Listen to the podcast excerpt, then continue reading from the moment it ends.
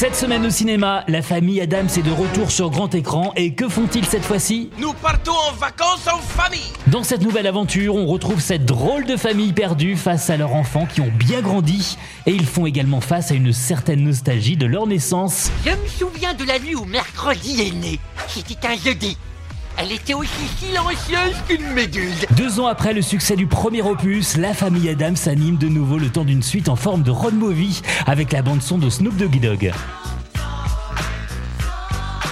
Le cœur de l'histoire, c'est la quête de mercredi qui se demande qui elle est en dehors de la famille.